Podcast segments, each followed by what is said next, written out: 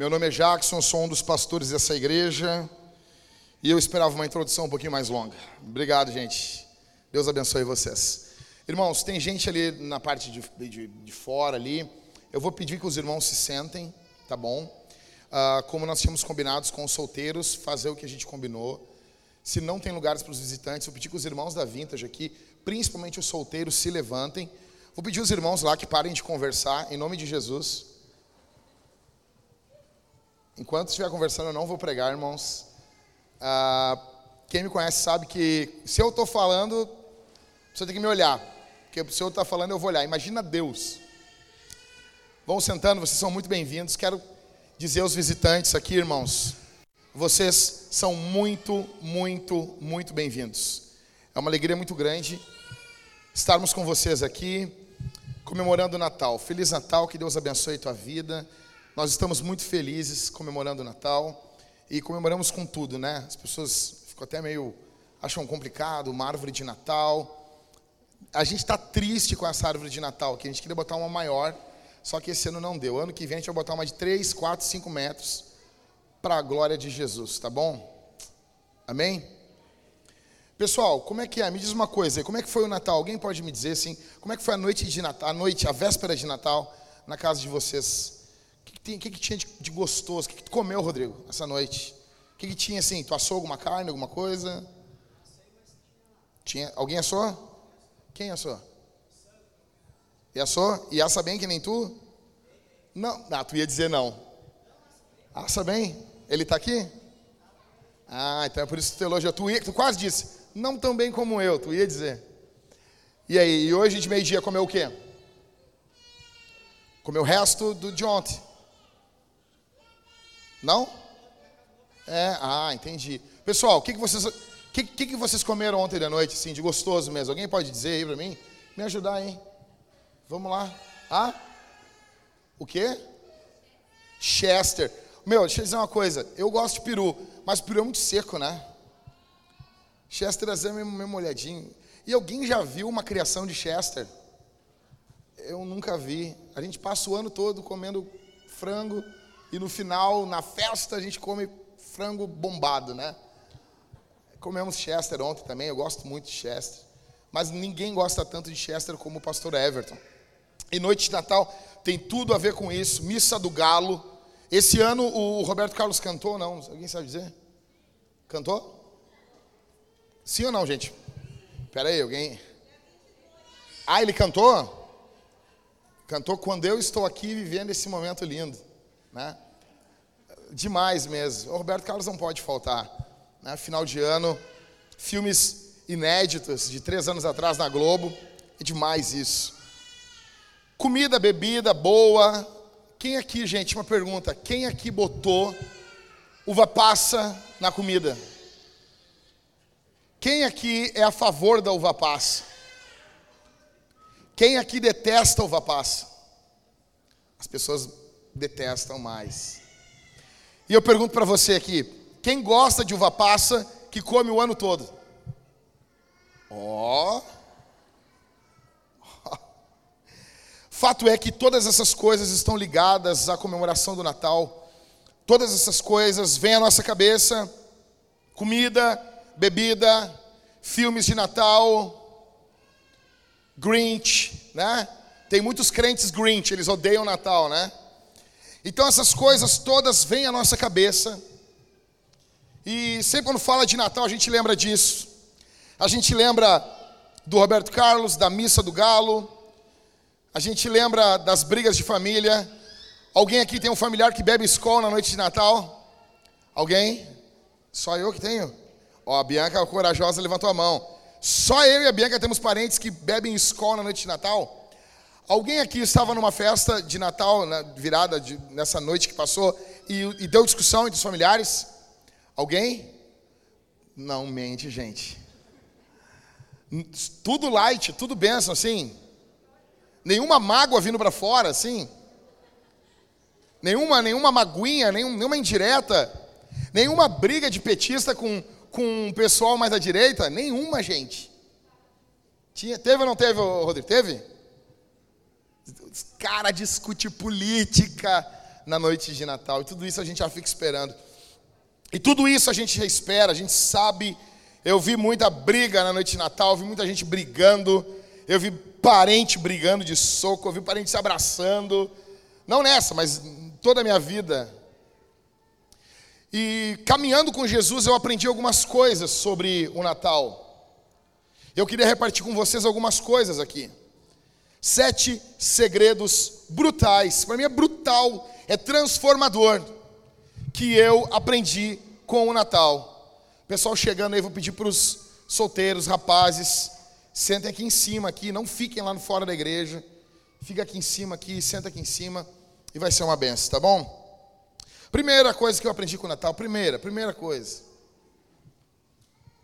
Que eu não posso salvar a mim mesmo.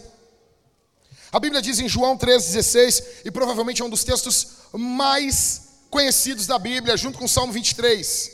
Diz: Porque Deus amou o mundo de tal maneira que deu o seu Filho unigênito, único, para que todo que nele crê não pereça, mas tenha a vida eterna. Alguém pega a criança aqui, por favor. Leva para trás lá, o Pablo, dá um choque na costela dele. Tô brincando. A gente parou de fazer isso semana passada. Os guris estavam apagando cigarro no umbigo das crianças, isso não era bom. Tô brincando. Não, não, não tô brincando. Ah, mas assim, voltando. Então, Deus amou o mundo de tal maneira que ele deu o seu filho único, para que todo aquele que nele crê não pereça. Escuta o que eu vou dizer aqui. Nós procuramos salvação. Você que está aqui, você procura a salvação em experiências, em pessoas, em coisas. Você e eu colocamos nossa confiança no dinheiro, no casamento, nos filhos. Quantas pessoas entraram aqui dentro e não estão colocando sua confiança da sua existência nos seus filhos? Aí o filho vai embora, aí o filho sai, síndrome de ninho vazio o casamento acaba. Quantas pessoas não colocam a sua esperança no dinheiro? Período quando o nosso excelentíssimo presidente Fernando Collor de Mello assumiu o Brasil e tomou como um ladrão imundo o dinheiro dos brasileiros da poupança. Pessoas que colocaram sua esperança no dinheiro na poupança da Caixa Econômica Federal. Muitas pessoas se suicidaram, muitas pessoas quebraram. E quantas pessoas no ano passado, no final de 2019, não disseram: esse vai ser o meu ano, esse vai ser o ano que eu vou enriquecer, que eu vou mudar de vida, que eu vou aprender inglês, esse vai ser o ano que eu vou viajar o mundo, esse vai ser o ano especial na minha vida. Aí veio a pandemia e muitas pessoas quebraram, muitos negócios quebraram, pessoas que colocaram suas esperanças no dinheiro, no lucro, nas coisas, na política, nos homens. Muitas pessoas se mataram, não aguentaram o caos, o pânico, o número de suicídio aumentou. Escute aqui que eu quero dizer para você: o Natal diz para mim e para você que nós não podemos nos salvar. Não me importa o dinheiro que você tem na sua conta, se é uma conta gorda ou se sacudir você de cabeça para baixo não cai uma moeda de um centavo, não importa nada. Se você não tiver Jesus, você vai para o inferno. Se você não tiver Jesus, você está perdido. Essa é a mensagem do Natal. Sem Jesus não dá. Sem Jesus é inferno certo. Você precisa de Jesus. Não importa a sua religião, não importa quem você é, religioso ou não, não sei qual é o seu histórico. Você nasceu em pecado. Você tenta mostrar que você é uma boa pessoa, mas me escute aqui. Eu não vim aqui para agradar você. Eu vim aqui para ofender você com o evangelho, porque eu amo você. Eu amo você, eu quero bem para você você é mau, você mente, você inventa histórias, você se coloca como protagonista da sua vida, e isso é uma mentira. Você precisa de Jesus. Pregador, por que, que eu preciso tanto assim? A pergunta que eu faço para você é: se você não precisa de Jesus, por que, que Jesus veio a esse mundo? Por que o Natal? Se você não precisa de Jesus, se você não necessita de Jesus, por que, que Jesus veio a esse mundo? O tempo todo nós estamos colocando nossas esperanças, expectativas em experiências, buscando coisas que nos deem significado. Escute isso aqui. Quantos aqui não estão desesperados para fazer um concurso público? E daí você vai passar e vai ter a estabilidade. É. Pleno 2020, tu acredita em estabilidade? Nada nesse mundo é estável. Não, é sim, é sim, eu acredito que é. Olha o Estado. Quanta parce... parcelando o salário do servidor público. Você caiu no golpe da estabilidade. Não, mas se eu ficar rico, você pode estar andando, você pode estar andando no seu jatinho particular e ele cair. Nada é estável. Os maiores negociadores do mundo estavam no seio da proteção mundial, no dia 11 de setembro de 2001, no local mais seguro do mundo, e lá a morte os encontrou. Eu não sei você, mas eu penso muito o que eu vou estar fazendo daqui a 100 anos. E o que eu faço hoje e como eu vivo hoje vai determinar onde eu vou estar daqui a 100 anos. Eu pergunto para você: onde você vai estar daqui a 100 anos? Vai fazer diferença se você comeu churrasco essa noite que passou ou se você só tinha dinheiro para comer um guisado de segunda, enrolado um rap 10? Vai fazer diferença se você bebeu um vinho chileno de mais de 200 reais ou se você só tinha dinheiro para tomar uma fruque. Não vai fazer diferença nenhuma. Se você andou com o carro do ano, airbag, kit multimídia, câmera de ré, assim, ah, suspensão independente, tração 4x4, ou se você andou com maréia,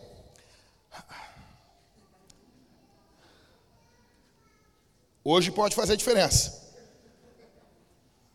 Você está andando e de repente, bum. Oi Jesus, o que, aconteceu? É, tu faleceu. Mas daqui a 100 anos não vai fazer diferença.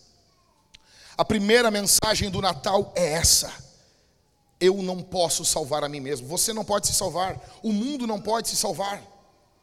O mundo não consegue se salvar. A segunda coisa que eu aprendi com o Natal é a seguinte: riqueza, fama, popularidade e poder não impressionam a Deus. Olha o que diz Miqueias 5:2. Escute isso aqui. E você, Belém Efrata, a cidade da onde Jesus nasceu. Você sabe que Jesus nasceu em Belém. Não foi em Belém do Pará, tá? Tá bom? Dizem que um, um lutador brasileiro, não vou dizer o nome dele, o maior lutador da história do Brasil, chegou em Belém, foi entrevistado, ele disse: Eu estou muito feliz aqui na terra que Jesus nasceu. Não é isso. E você, Belém Efrata, que é a pequena, que é pequena demais para figurar como grupo de milhares de Judá, de você me sairá aquele que há de reinar em Israel, e cujas origens são desde os tempos antigos desde os dias da eternidade. Jesus nasceu em Belém. Nascimento simples, humilde. Quantas pessoas aqui, e eu sei porque tem muita criança nascendo aqui na igreja. A preocupação é: eu quero um plano de saúde para minha mulher. Pastor, eu quero uma obstetra, uma obstetra boa. Eu quero as melhores vacinas. O melhor, o melhor médico. O melhor sistema Aí agora discute-se parto humanizado. Ah, eu li essa semana sobre cesárea humanizada. Eu não estou brincando, é verdade. Cesárea humanizada. Eu achei fenomenal isso. Tem que ganhar dinheiro mesmo. É, é isso, é o capitalismo. Ele é selvagem. Então discute-se aí várias formas, o que é melhor, é isso, é aquilo, aquilo outro. Mas quando Deus veio a esse mundo, Ele não tinha um bloco cirúrgico para a sua mãe Maria ser recebida. não tinha o melhor obstetra, com as melhores técnicas, não tinha uma doula, não tinha. Não tinha um, um, um incenso e uma musiquinha leve com barulho de cachoeira e uma decoração de feng shui para ela no momento íntimo dela e do bebê, ela ganhar o seu filho. Não. O local era sujo, era humilde, era simples. Não tinha o melhor médico para ver ali a oxigenação do menino Jesus. Não tinha. Quando Deus veio a esse mundo, Ele entra nesse mundo no meio dos bichos. No meio de tudo isso. Ali no meio dos bichos, do fedor, ali no meio da sujeira, no meio daquela bagunça estava o redentor da história, o criador de todas as coisas. E aqui eu aprendo que riqueza, fama, popularidade, poder não impressionam a Deus. Talvez você entrou aqui nessa noite e você é, é a pessoa mais simples aqui essa noite. Talvez você tenha uma história ferrada de vida. Talvez tudo deu errado na tua vida. Talvez você tenha a pior história, você sofreu as piores coisas que uma pessoa pode sofrer. Talvez a sua família não é uma família da qual você se orgulha. Talvez o seu pai, ele já esteve dentro de um presídio. Sua mãe talvez já se prostituiu. Talvez você já fez coisas que você não se orgulha. Eu quero dizer para você que o Natal é para você. O Natal é para você. O Natal é o chamado de Deus aos quebrados. É o chamado de Deus àqueles que estão envolvidos no pecado. Deus não veio chamar os justos. Deus veio chamar os pecadores. A mensagem do Natal é riqueza, fama, popularidade, poder não impressionam a Deus. Não importa quantas pessoas seguem você no Instagram, não importa. Não importa se você é conhecido ou não. Se você tem popularidade, isso não importa. Isso não impressiona Deus. Tem uma canção que diz: O dinheiro move o mundo, mas não move quem o criou. Se você é um ninguém aqui essa noite, é para você que eu estou pregando. Talvez tenha alguém aqui que diz assim: não, não, pastor, só um pouquinho. O senhor sabe com quem o senhor está falando? Sei. Quem, pastor? Um idiota. Eu vim aqui para pregar para quem é um ninguém. Se você é alguma coisa, siga a sua vida, campeão salve, faça a sua história, lance sua biografia, né? escreva a sua história. Você, florzinha de Jesus, solzinho do Rio Grande do Sul, vá, viva, vai, Forrest. Agora, se você é um ninguém, um quebrado, é para você que eu quero pregar. Você é o meu foco aqui. A terceira coisa que eu aprendo com o Natal é que eu amo isso aqui. O nosso Deus é o Deus do impossível. Eu amo isso.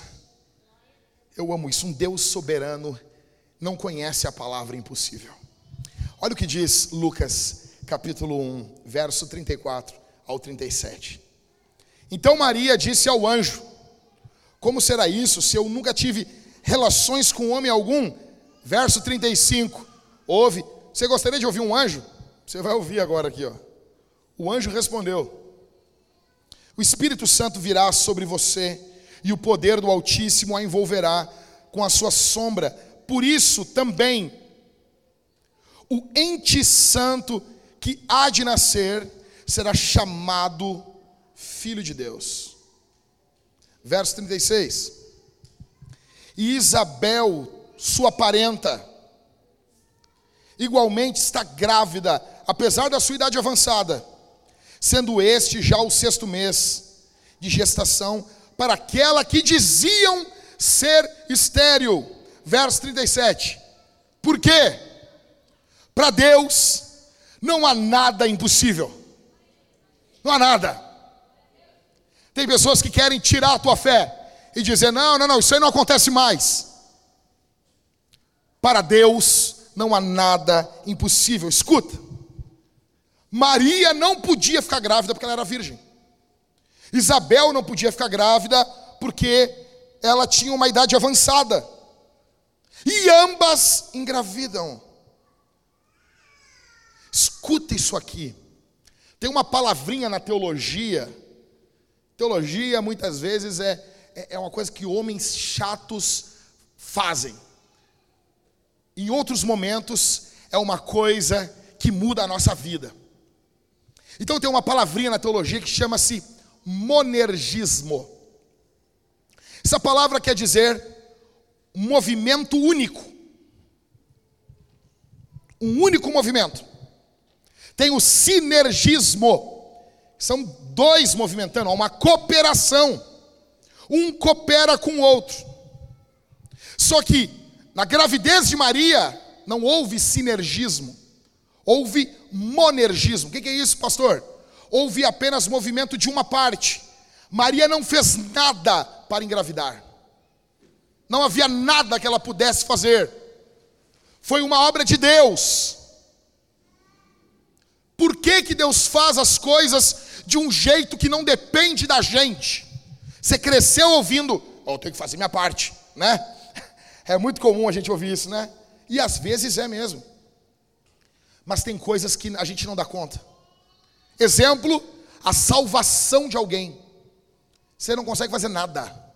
Você pode pregar, você pode orar, mas quem salva é Deus. É monergismo, é um movimento. É um que salva. A mesma coisa na gravidez, aqui.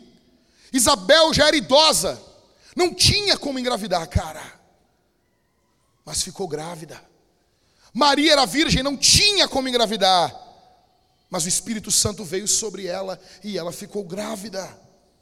Por quê? Verso de número 37. Porque para Deus não há nada impossível. Essa é a mensagem do Natal. Qual é o teu impossível aqui? É a conversão do teu marido? Jesus pode salvar ele. Qual é o teu impossível, pastor? É uma cura. Eu, deixa eu dizer, eu não sou curandeiro, eu não estou vendendo cura. Já orei e Jesus não curou, mas já orei e vi Jesus curando. Semana, há, há mais ou menos um mês, um pouquinho menos de um mês atrás, aqui nesse meio aqui, onde está aquele carrinho ali? À frente da Letícia.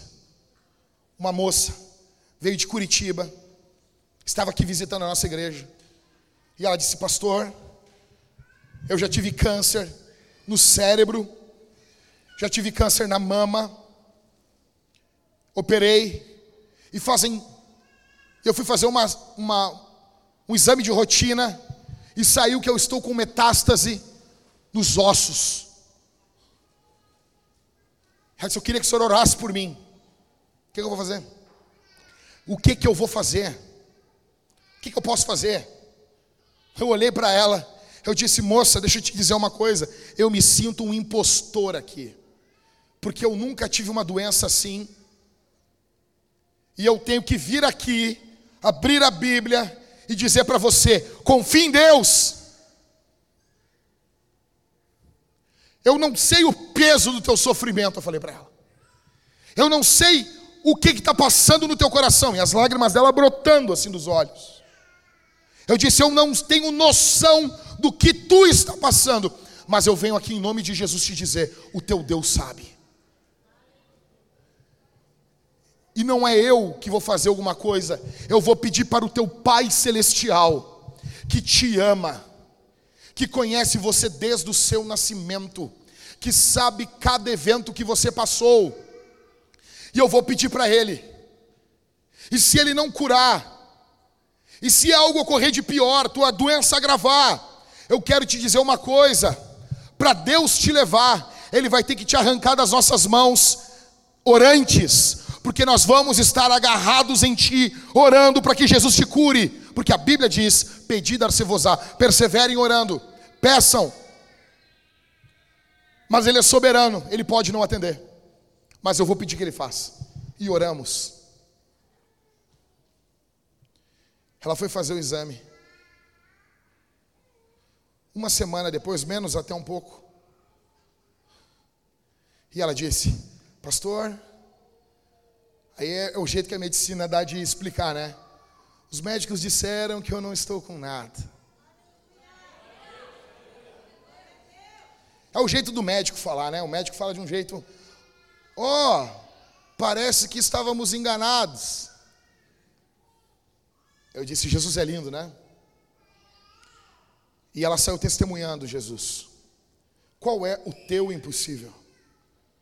A gente pensa assim às vezes, poxa, mas o Evangelho é a salvação dos pecadores apenas. Mentira. Essa é uma visão divorciada da vida, de um Deus que toca apenas a alma, mas não pode mudar o corpo da gente, não pode transformar nossa história, de um Deus que não entra na nossa história. Isso é mentira, isso é gnosticismo. Jesus está aqui e Ele está interessado em cada centímetro da tua vida, e Ele pode mudar a tua história, e Ele pode mudar você. Qual é o teu impossível? O nosso Deus é o Deus do impossível. Em quarto, eu aprendo que o Natal o Natal me ensina que eu posso confiar nos planos de Deus para a minha vida. Lucas 1,45 diz assim: Bem-aventurada a que creu, porque serão cumpridas as palavras que lhe foram ditas da parte do Senhor. Quem está falando isso aqui é Isabel, parenta de Maria. Aos olhos humanos, era loucura uma gravidez no primeiro século. Olha aqui para mim, cara. A gente não está falando de baile funk, de Brasil, onde as, as garotas aparecem grávidas do nada. Não é isso aí, velho. Nós estamos falando de uma sociedade que cuidava das suas moças. O que, que ocorre? Um anjo chega para ela, aí você diz assim: Ah, pastor, eu não acredito nisso. Daí eu entro na tua rede social, tu está lá falando sobre o Capricórnio. Daí tu está lá lendo lá o João Bidu. Não, eu vou usar amarelo. Você imagina isso? Júpiter orando para Saturno e dizendo: Olha lá, a Silvana, ela está de amarelo. Esse ano vai.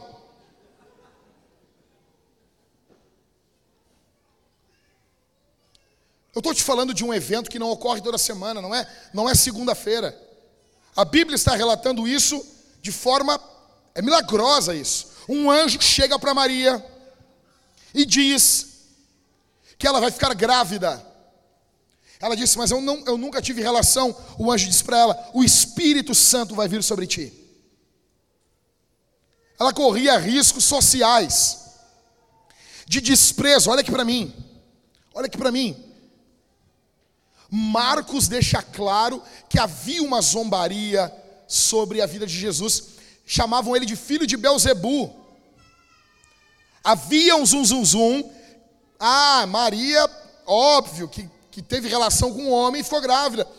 Não é só o Porta dos Fundos que inventou essa história. Todos os inimigos do cristianismo zombam disso. Aos olhos do mundo, isso parecia o pior plano da história. Só que Maria, ela creu. Por quê, gente? Olha aqui para mim.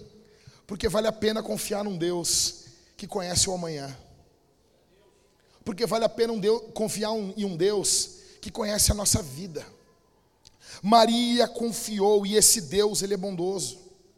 Eu pergunto para você, qual a razão de você ter tanto medo de Jesus? Deixa eu dizer uma coisa. Eu vou pregar o evangelho para as pessoas, aí eu vamos se batizar, vamos ser batizados. Se arrepende dos seus pecados? Sim. Quer Jesus? As pessoas ficam em dúvida. Mas quando é para o namoro, para namorar um Zé Droguinha, não é rápido, é amor à primeira vista. Pastor, ele me enche os olhos. Dá dois meses, os olhos estão roxos. Terrível, é. Quando é para pegar assim, não, chega um cara vendendo um colchão de 20 mil reais e ele compra. Se, se atira, vende Herbalife, nada contra. Aí se atira, foi numa reunião e o vendedor da Herbalife estava com Porsche. Eu vi, pastor. Tu viu o documento se era dele? Não. Tu viu se tinha busca e apreensão no carro? Não. Daí tu chega na casa do irmão, tá a casa dele lotada de pote da Herbalife. Gastou 18 mil. Mas eu comprei esse. Daí não vende nada. Pergunta que eu faço para você aqui: você confia em tudo, mas você não confia em Jesus? Qual é a tua opção melhor do que Jesus? Você tem uma opção melhor? Apresenta ela aqui. Você tem uma opção melhor do que Jesus? Mostra para gente. Você tem um Deus mais amoroso do que Jesus? Qual Deus saiu do seu trono? Qual rei desceu do seu trono e veio em direção a você? Quem? A quinta coisa que eu aprendo com o Natal é que Jesus me espera do outro lado do sim. Escuta. Olha o que diz Lucas 1,38. Então Maria disse: Aqui está a serva do Senhor, que aconteça comigo conforme a sua palavra. Então o anjo foi embora. Deus não deu nenhuma garantia para Maria. Nenhuma. Deixa eu dizer uma coisa. Muitos estão aqui, estão pensando: ah, mas se eu me converter, ah, mas se eu vir para a igreja, vão rir de mim, eu vou perder isso. Olha aqui, Quantas vezes eu evangelizei na madrugada? Chegava para o mendigo, dizia, cara, eu consigo, o cara é afundado nas drogas. Eu dizia, eu te levo para um centro de recuperação, eu pago no meu bolso, porque é caro um centro de recuperação, eu pago para ti. E ele olhava para trás e tinha um carrinho de supermercado cheio de papelão. E ele dizia: Bah, mas eu tenho que deixar tudo. Tudo o quê? Tudo o quê? Você tem que, que vida é que você tem que deixar? Você tem que deixar o carrinho de papelão para trás? O que, que é que você perde por Jesus que tem valor? Então Deus chega para Maria e Maria diz sim. E do outro lado do sim está Jesus. E toda vez que você diz sim para Deus, você encontra Jesus do outro lado. Jesus está do outro lado do sim. O que que Maria tinha? Maria tinha uma coisa, a palavra de Deus, o que Deus disse para ela. Apenas isso. Olhe para mim aqui, gente. Olha para mim aqui. Apenas isso. Não tinha garantia nenhuma. Ela tinha apenas isso. Deus chamou ela, ela disse sim, e isso é suficiente. Ela não sabia tudo, ela não tinha noção de tudo, mas ela sabia quem Deus era. Sabe por quê? Olha aqui para mim. Sabe por quê que eu tô, eu tô entrando em 2021 com a maior confiança do mundo? Teve apenas 12 pandemias na história da humanidade. A nossa geração viu uma pandemia, isso é loucura. A maior parte das pessoas que viveu nesse mundo não viu uma pandemia. Nós vimos. E nós vimos política no meio da pandemia. Briga, discussão. Tem que vacinar, não tem que vacinar. Hidroxicloroquina, não hidroxicloroquina, loucura. Se matando. Aí manifestações políticas, período, da, período da, das eleições, não, pega, não pegava Covid. Não pegava, no ônibus não pega, tudo tranquilo. Tudo tranquilo. Pastor, eu tô, tô desesperado. Eu tô entrando com a maior confiança em 2021. Sabe por quê? Eu. Ah, pastor, eu sei, eu sei. Porque vai ser um ano de vitória. Olha, vai, mas talvez não a vitória que tu imagina. Eu não sei nenhuma vírgula de como vai ser 2021. Mas eu sei que Jesus está em 2021 me esperando lá. Isso basta. Isso basta. Eu sei que Jesus está me esperando em 2021. Ah, pastor, se o senhor morrer amanhã, eu sei que no momento da minha morte eu não vou estar só. Ele vai estar lá. Eu vou fechar os olhos aqui e eu vou abrir os olhos e eu vou olhar o rosto de Jesus. Jesus está esperando, aguardando a gente do outro lado. Qual é o sim que Deus quer de você? Sexto, estou terminando. Eu aprendo com o Natal que Deus não está distante. Cara, isso aqui é brutal demais. Quem aqui votou no Lula, na época do Lula, Lulinha Paz e Amor, coisa linda, né? Abriu a barbinha, aparecia até a covinha rindo aqui. Era lindo de ver. Início dos anos 2000, a gente feliz, né? O Lula, Lula lá, né? Aí votaram no Lula. Eu duvido que alguém aqui um dia passou duas horas com o Lula. Agora é a vez do Bolsonaro. Capitão Bolsonaro. Votaram no Bolsonaro. Quem aqui passou duas, três horas com o Bolsonaro? Não tem. Não importa quem seja o político. Não importa quem seja o presidente. Ele não tem tempo para você.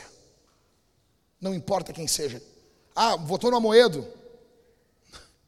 Não sei se alguém votou no Amoedo. Votou no Cabo da Ciolo? Glória a Deus. Votou nele? O teu político não tem tempo para você. Só que com o Natal eu aprendo que Deus, que poderia estar envolvido com coisas muito mais importantes, Ele não está longe, Ele está perto.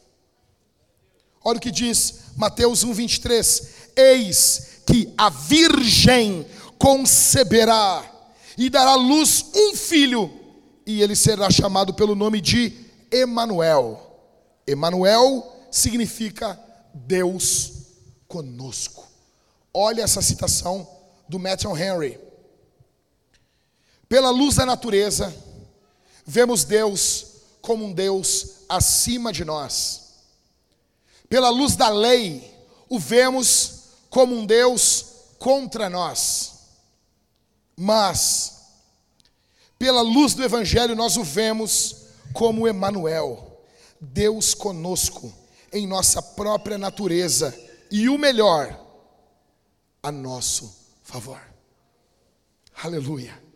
Bendito seja o nome de Jesus.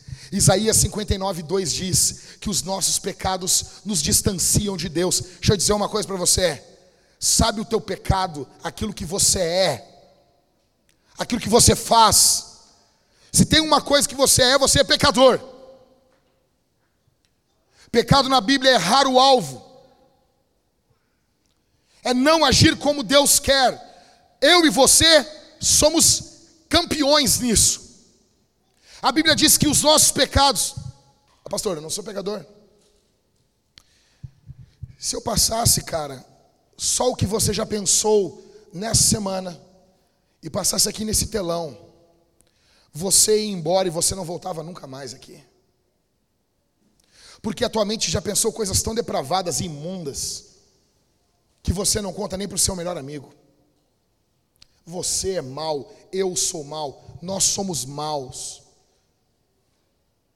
E Deus está distante de nós, só que em Jesus ele veio para perto ele veio. Deus está próximo agora de nós. Ele veio em nossa natureza. Ele ouve as suas orações, Ele está do seu lado. Existe graça, existe perdão, existe amor para você aqui essa noite. A última coisa que eu aprendo com o Natal é que eu quero coisas grandes, mas Deus tem coisas maiores. Lucas 2,7 diz: Então Maria deu à luz o seu filho primogênito, enfaixou o menino e o deitou numa manjedoura, porque não havia lugar para eles na hospedaria. Olha aqui. Deus chegou. Eles esperavam um líder político. Eles esperavam que Jesus seria um líder que iria se levantar contra Roma. Eles acreditavam que o grande problema era Roma como alguns de vocês. Quantos aqui não acham, não acham que o grande problema do Brasil é o governo? Quantos aqui não acham que o grande problema do Brasil é alguém que pensa diferente de você na política? Quantos? Quantos não estão aqui e pensam o grande problema do Brasil é o presidente, é o presidente anterior? O grande problema, do Brasil é Brasília. Mais Brasil, menos Brasília. Sabe qual é o problema do Brasil? O problema do Brasil é você, sou eu. Porque nós somos pecadores. Nós estamos distantes de Deus sem Jesus. Eles esperavam um líder político. Eles tinham uma expectativa alta para o Messias. Aí o Messias vem como um caipira. Nasce na Galileia, velho. Lugar mais improvável. É uma alvorada da vida. Entendeu? Lá na Vila Umbu. Para tu entender. Cara, Jesus vem da, da Umbu. Aí Jesus chega. Aí os caras olham ele. Mas, oh, ô, ô, pessoal, só um pouquinho. Esse aí é o Messias. Eu pensava que ele ia ser mais alto, mais forte. Cadê o, o cavalo? Ele, ele vai andar num jumento. É, é sério? Tá, mas cadê a espada dele? Cadê? É, peraí, só um pouquinho. Não, não, não. Não é esse Messias que a gente estava esperando. A gente estava esperando um Messias, um líder político, para destruir Roma para voltar com os tempos de Davi. E eles olham Jesus e eles se frustram, porque eles acham que Deus estava dando uma coisa menor do que eles queriam. Na verdade, não. O povo queria coisas grandes, só que Deus queria coisas maiores, porque a escravidão deles não era uma escravidão tributária. Assim como nós no Brasil, que temos uma alta carga de impostos. E tomara que isso mude, amém. Mas esse não é o grande problema. O grande problema não é a alta carga de impostos do Brasil. O grande problema é que nós somos escravos e não dos políticos. Nós somos escravos do pecado e só Jesus pode tirar essa escravidão de nós. Eles queriam coisas grandes, mas Deus queria coisas maiores. O plano de Deus para a tua vida é maior do que o plano que você tem para ela. O propósito de Deus na tua história é maior, é mais perfeito, é mais santo, é mais puro do que o melhor sonho que você já teve. Eles tinham sonhos grandes, só que Deus tinha coisas maiores. A missão de Deus é infinitamente maior. E talvez algumas pessoas aqui essa noite estão se frustrando e dizendo: tá, mas é, é, é isso aqui? É isso que é a vida com Jesus? E você acha que é uma coisa tão pequena? Você esperava uma coisa mais gloriosa, mais pomposa, mais grandiosa, e você acha que isso é pouco? Não, meu irmão. É muito maior do que tu imaginou. Tu só não consegue notar, porque os teus padrões são do mundo. Nós vamos, nesse momento, vou orar. Depois que eu orar, a banda vai começar a cantar. E nós vamos confessar Jesus. Jesus chama você ao arrependimento aqui essa noite. Nós teremos batismos.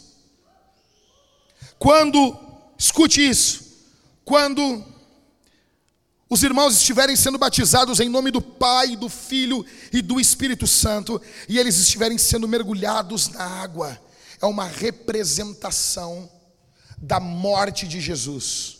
Quando eles estiverem sendo puxados da água, é uma representação da ressurreição com Jesus. Eles estão dizendo para céus, terra, anjos, demônios e todos os presentes, eles estão testemunhando que eles se identificam com Jesus, que morreu e ressuscitou dos mortos. Para a nossa justificação, existe saída para você.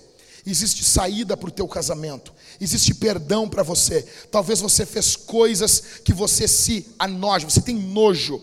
Talvez você fez coisas que você quer literalmente fugir da sua vida. Eu venho aqui em nome de Jesus dizer que há perdão para você, a graça para você, a misericórdia para você, porque o Cristo que veio do Natal, morreu na Páscoa, ressuscitou ao terceiro dia para a nossa justificação. Ele está aqui essa noite. Bendito seja o seu nome. Vamos ficar de pé? Vamos orar? Vamos orar.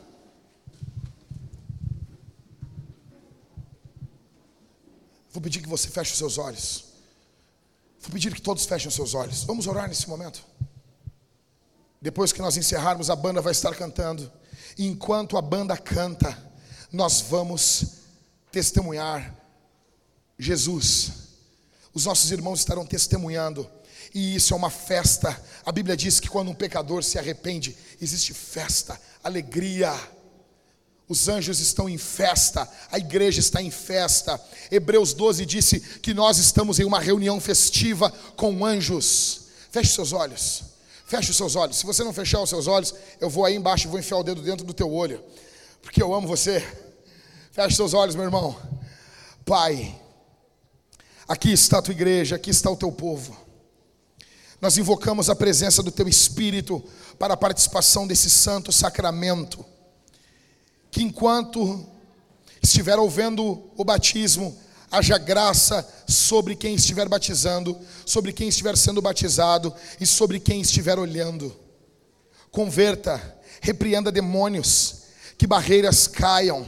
Ó Deus, todas as armas que o Senhor nos deu nós usamos nós cantamos, nós pregamos, nós batizamos. As armas da nossa milícia não são carnais, mas poderosas em Deus para a destruição de fortalezas. Em nome de Jesus, em nome de Jesus, em nome de Jesus, que haja graça, que haja misericórdia, que haja perdão, que haja reconciliação. Em nome de Jesus, para a glória, Come now, fount of every blessing. Tune my heart to sing thy grace. Streams of mercy never ceasing. Call for songs of loudest praise. Teach me some melodious sonnet sung by flaming tongues above. Praise the mountain fixed upon it. Mount of God's unchanging love. Here I raise my